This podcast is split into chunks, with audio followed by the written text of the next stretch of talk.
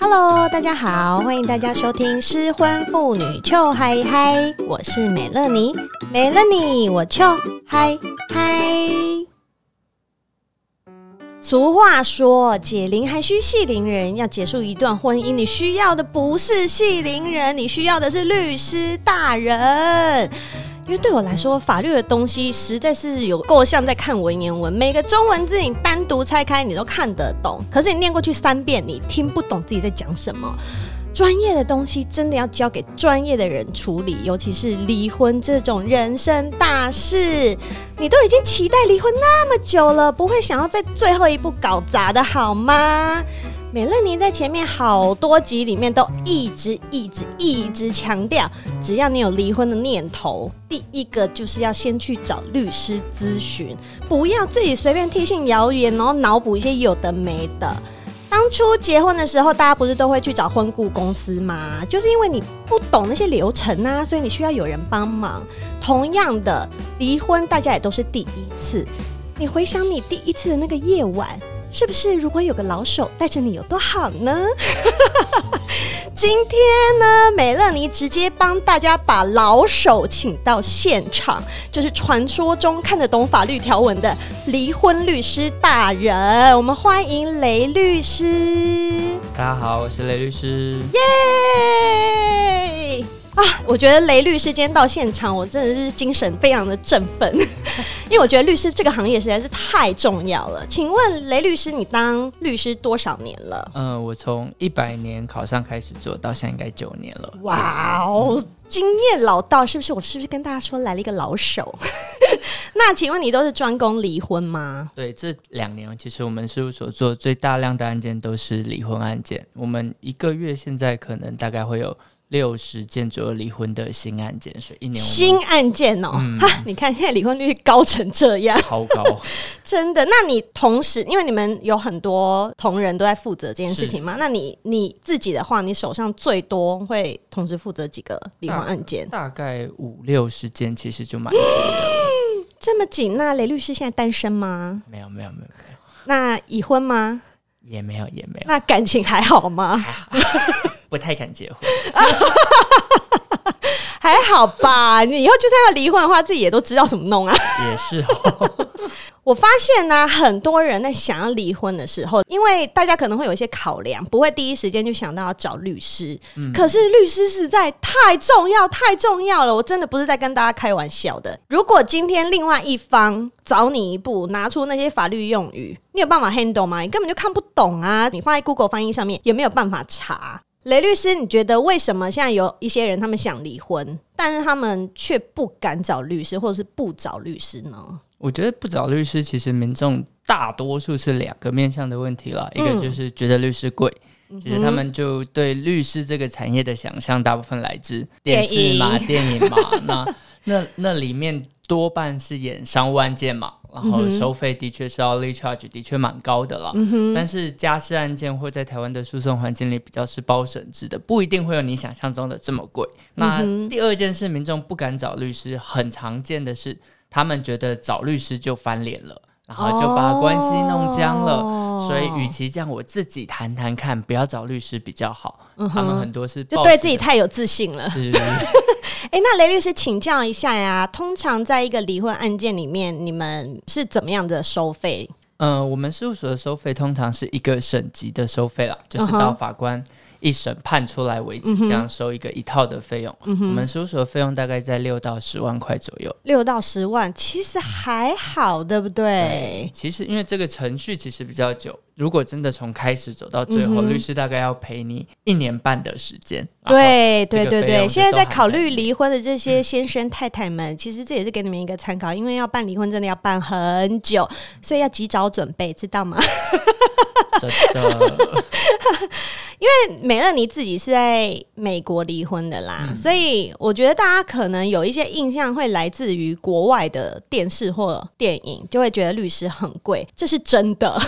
如果你在美国离婚，就真的很贵。像我自己的话，我当时是律师收费，我一个小时他们是用小时来计算，一个小时要大概三百块美金，所以你跟他讲话讲一个小时，那个钱就真的一直在滴答滴答滴答滴答一直在掉。然后我整个办完，我是完全没有开什么调解题。也没有上到法庭。我自己就是因为是两边会付钱嘛，我自己这边就大概付了五千五美金，你、嗯、看就已经十几万了。我还没有进到调解或者是进到法院去。嗯，对。然后我有听，我最近有一个朋友才刚离完婚。他是有经过调解，然后也有上到法院，因为他的前夫真的是太叽歪了，就是跟他要了超多东西，那明明就是先生的东西比较多，但是他却跟太太要很多，还跟太太要赡养费等等等等这样子。然后，而且这个离婚是他提出来的，喔，然后是老婆一听就答应了，因为老婆其实等很久了，然后老婆就答应之后，反而是先生提北送这样子。他最后花了一年多一点，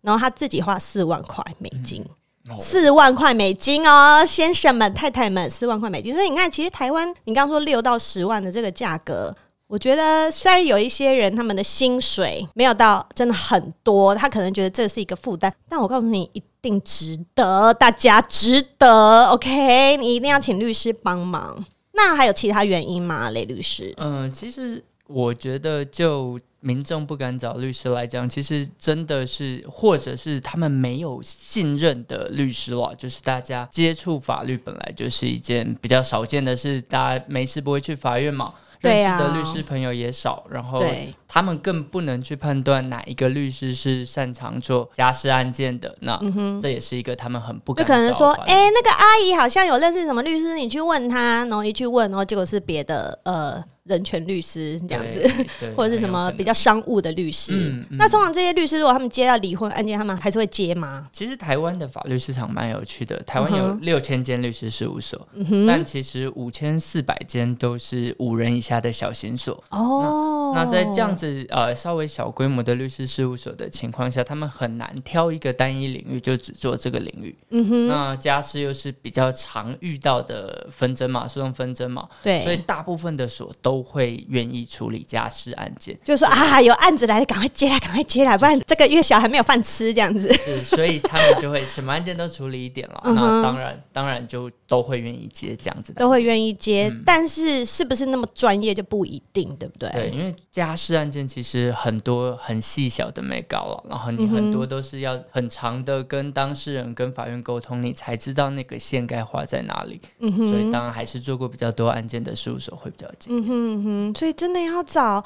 很专业的律师哎，像雷律师这种哎，你知道吗？雷律师的事务所啊，很有趣，叫做八五零一零。我第一次听到的时候，我就觉得哇，太有趣了。八五零一零叫做帮我离一离，然后 我觉得哇。真的就是一听到这个名字就很安心哎，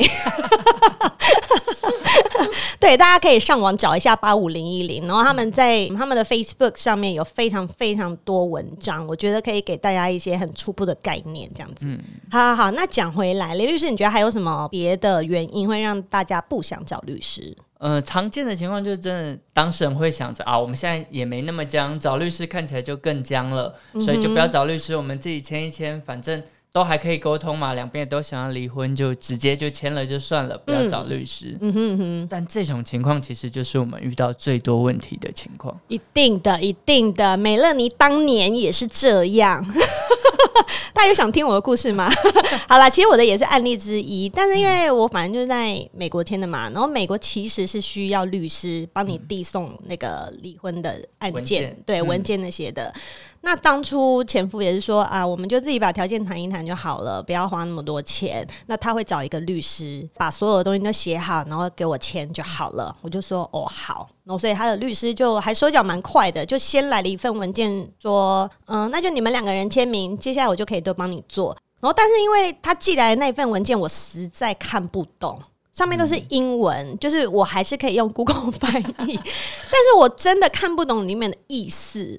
所以因为我之前我有去找律师，我自己有找一个律师去咨询，因为我觉得这件事情太重要了，我需要知道我可以得到什么，或者是我不能做到什么。然后所以我就想说，我还是去问一下我之前咨询的律师好了。之前那律师他也是人很好，我觉得你一定要找到一个你相信的律师。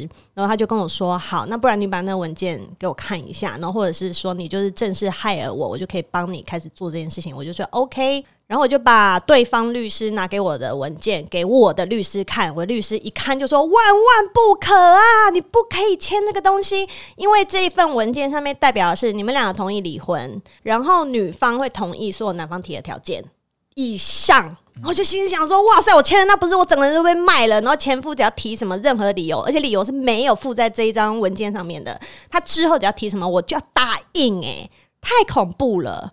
因为我觉得在离婚的当下，你可能对这个人的信任其实就真的开始没有了，所以我觉得千万不要相信对方的话。我这样会不会很负面啊，律师？不会不会，真的，不会对不对？看到的就是很多在当下觉得好来好去，嗯，不找律师的那一方，签出来的条款真的往往就会对他极端的不利了。嗯哼，就是我们遇到很多就是说好。在离婚以后，贷款还要一起付的，啊，uh. 然后离了以后就不付了。那不付，你在条款里面没有任何的约定或处罚，uh. 那，就是，口说无凭，对，你就是那个要承担后面的风险的那一个人，uh. 或者是会有一些很瞎的约定，包含子女的探视，大家可能就想说现在关系很好，随时来带嘛。嗯哼，uh. 但是常常遇到到随时要怎么定义这个随时？对，双方关系真的很差的时候，就你要出去的时候，我就要去带。嗯哼，那那到底归谁？嗯、这件事其实就会是很麻烦的一件事了。嗯、哼而且最常见这些纷争往往发生在离婚的时候，大家都还没有新的对象的时候都还好。嗯、新的对象出现以后，大家的情绪就上来了，嗯、哼那就就会往往。而且新的对象可能就会说：“你干嘛还要再给他钱？你干嘛小孩一天到晚带来这里？对，对这样我就不跟你那个哦。” 就有可能呐、啊，这就很现实的事情。对，当两个人是变成更多人的事的时候，嗯、原来的约定如果没有约定好一个嗯可以运作的方案了，都会出现非常大的变动。所以，律师，你还有遇到什么 case 是很夸张的吗？哦，我们遇到最近才遇到一个 case，真的蛮夸张的，就是。太太就是太相信先生了。其实这个先生跟太太经济状况都很好，嗯哼，然后先生也出轨很久了啦，就在外面有家庭有小孩了，但一直没有办离婚。后来想说终于要办离婚了，就把它签一签吧。嗯，他也想说都这么久了，不会出什么状况，就找我们写离婚协议书。嗯哼，我们都写好了，然后约，所以他其实是有写，对，有找律师的。对，我们也都写好了，双方也都对过，这是可以的了。嗯哼，然后我们就跟太太说，签完才做后面的手续嘛。你签完才应该要去把款项汇给对方，嗯、因为这个案子是太太要给先生钱了。嗯哼，签完才去做后面的移动嘛。然后太太就不知道在急什么，嗯、就太想太想离婚了，雀跃，很雀跃，我懂那种雀跃的心情。然后我们就约下午两点签约，他就硬要早上十点就把两千七百万汇给了先生。嗯哼。然后下午就风云变色，我们的律师同仁，然后公证人到了家里，先生就出现了，出现拿着离婚协议书说：“这什么东西？”就把它撕烂。哇塞，很夸张，因为他钱到手啦，他钱到手，我干嘛还鸟你写这些什么狗屁文件？对，而且他的想法就是：你现在给我两千七，你现在又如果还很想离的话，你是不是要给我更多，我才能 走这个程序。贱哦！所以另外一件事就是找了律师以后，请。Follow 律师说的哦，对，真的真的，你一定要相信你的律师。嗯嗯、就是我当时也是这样，因为我们都已经是算是好聚好散了，中间还是会有一些很叽歪的事情发生。嗯、然后你一定要很相信你的你的律师，因为你的律师会站在你的角度去帮你看所有的条文是不是对你有利的。嗯，你一定要找到一个你很信任的律师做这件事情。然后我觉得，以为离婚可以好聚好散的啊。通常都是对人性太不了解了，就是你加上了钱的因素、小孩的因素，然后最后其实都会搞得很复杂哎、或者是有些人他就是说你要好聚好散，谁要跟你好啊？对不对？离婚离到最后，其实根本就是撕破脸。对啊，啊！你们在婚姻里每天朝夕相处，都有机会好好沟通，都没沟通好了，为什么离婚的时候忽然就变得能沟通好？这个想法也很特别。哎，对耶，你突破盲点了，律师。没错，就是因为无法沟通，你才走到离婚这一步啊。嗯还有一种状况是，民众很喜欢自己处理处理处理到一个段落，觉得不行了才来找律师。嗯哼。但其实先讲了，这种情况律师不但不会少收费，还会想收你多一点。嗯。因为往往被你们自己把很多问题弄得很难解决。OK，比如说像是呃，如果先生外遇了，嗯、你在跟他沟通的过程中，大家都会有情绪嘛。嗯、你说啊，要不你回来吧，嗯、回来我就不再跟你计较。嗯、那这在法律上就叫诱诉。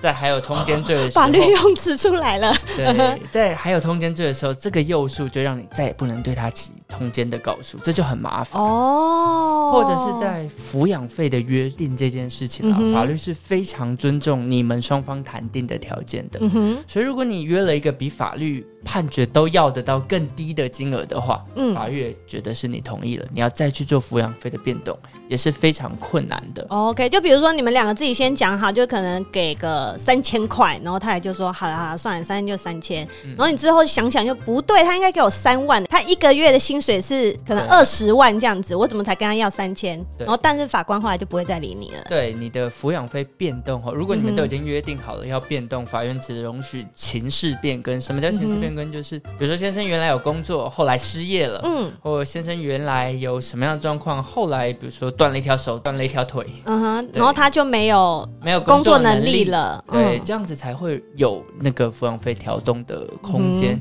要不然基本法院都非常尊重你们原来的约定。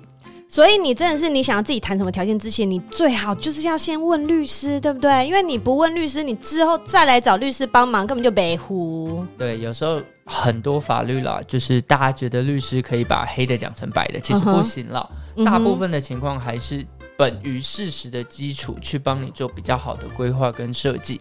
但如果你自己就把事实基础搞砸了，真的谁都救不了你。你、嗯、说律师帮帮我，帮帮我离一离，可是都已经来不及了。对，有的时候真的是劝大家在有这个想法的时候，先来聊聊，聊聊真的不会少一块肉。大家赶快先去咨询律师吧，就是现在把电话拿起来，我们电话号码在下面，OK？没有啦，律师 always 在这边等着你。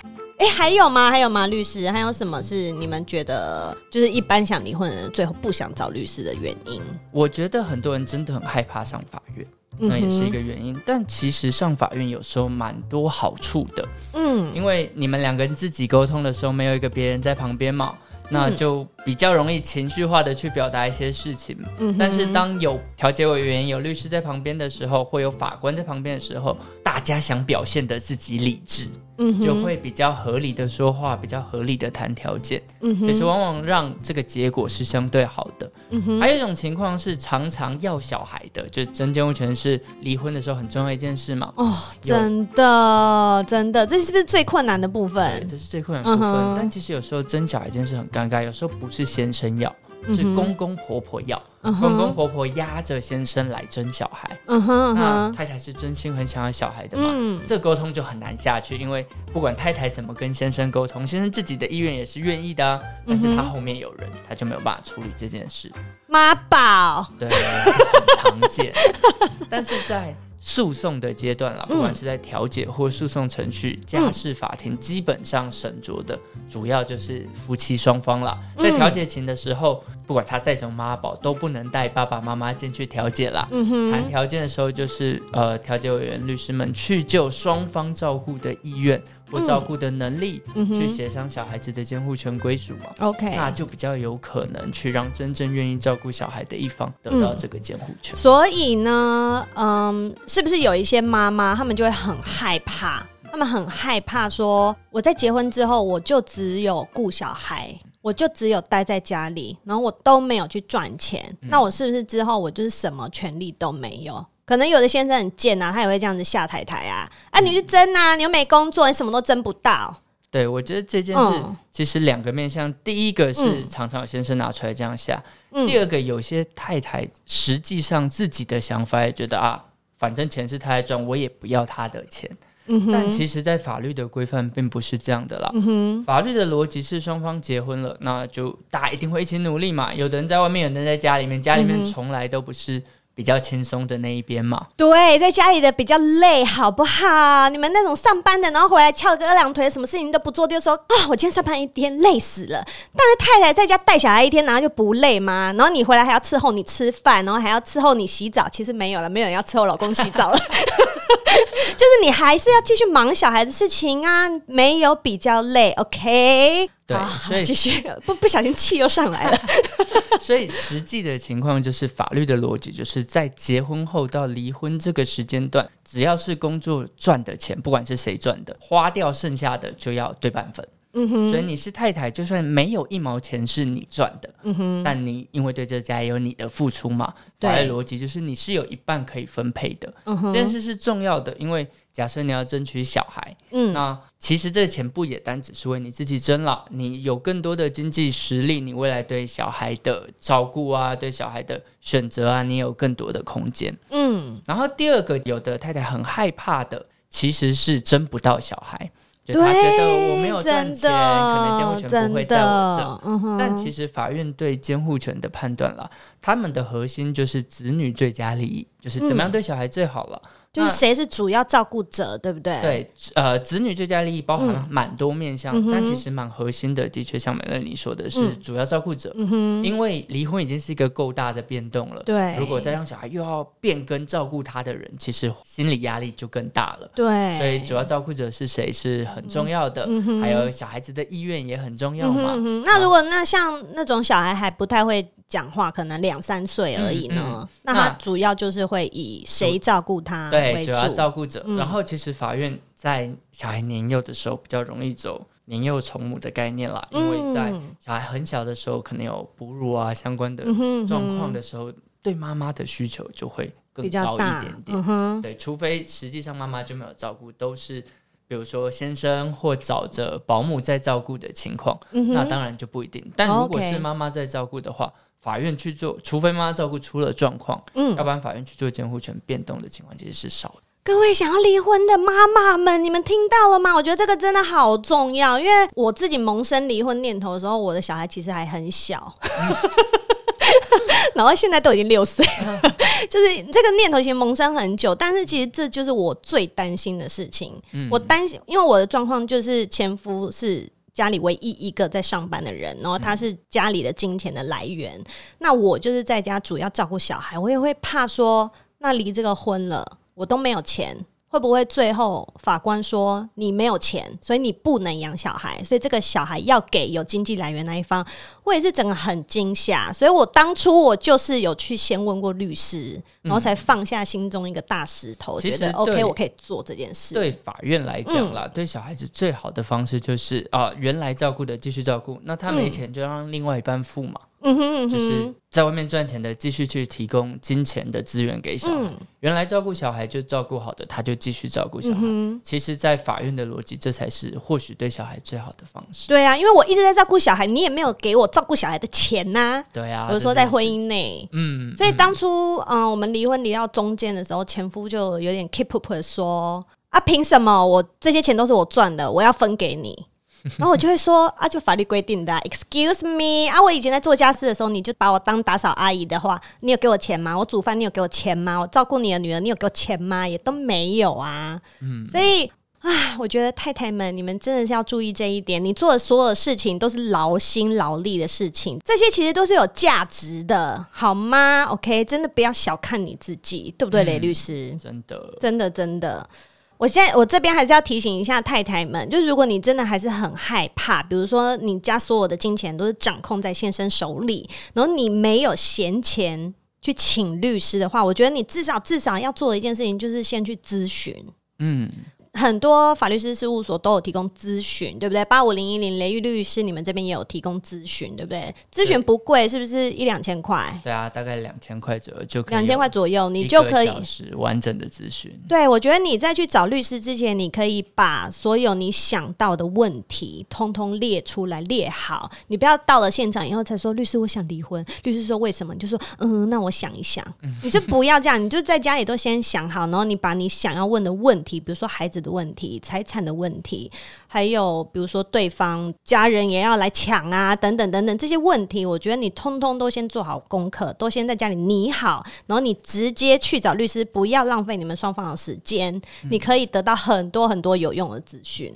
对，其实，嗯、呃，如果你找到的是专门处理这个领域的律师了，嗯，他可能也可以蛮好的协助你，把你比较零散的一个点一个点，你就觉得很气他嘛，但是每个都是小点串不起来的这个过程了，嗯，律师可以比较好的帮你架构成一个。比较清楚为什么这段婚姻不适合，嗯，还有为什么小孩是给你照顾好，嗯，这样子的一个逻辑架构起来，就算你后面不是找律师打诉讼，嗯，只要自己去说服调解委员，自己去说服法官，嗯，你也可以比较有完整的论述了，而不会是东一个点西一个点，好像在一个小点转，但它其实不是。判断的人最在乎的点，我觉得这点也是蛮哦，对对对，律师可以提供一个呃比较专业的角度，对不对？嗯、不然你很像都是在情绪发泄一样，这样你就等于像在看婚姻之商啦，就不是在看律师啦。嗯、虽然都是很专业的人，嗯，啊好好，了解了解。今天真的是请雷律师来啊、哦，太太们、先生们，有没有觉得今天非常的有用啊？这一集。因为俗话说一堆俗话，俗话说离婚离得好，你下半辈子没烦恼。到底是谁说的？是美乐妮说的啦。因为你要找一个专业又可以替你设身处地着想律师，如果你有找到的话，就真的很棒。因为在婚姻里面都已经没有人可以跟你同一个鼻孔出气了，你找到好律师就是找到可以一起打仗的好战友，对不对？律师真的，嗯。然后如果你有需要的话，我觉得你可以来找雷律师或者是他的同事，就是八五零一零里面的律师都很帅。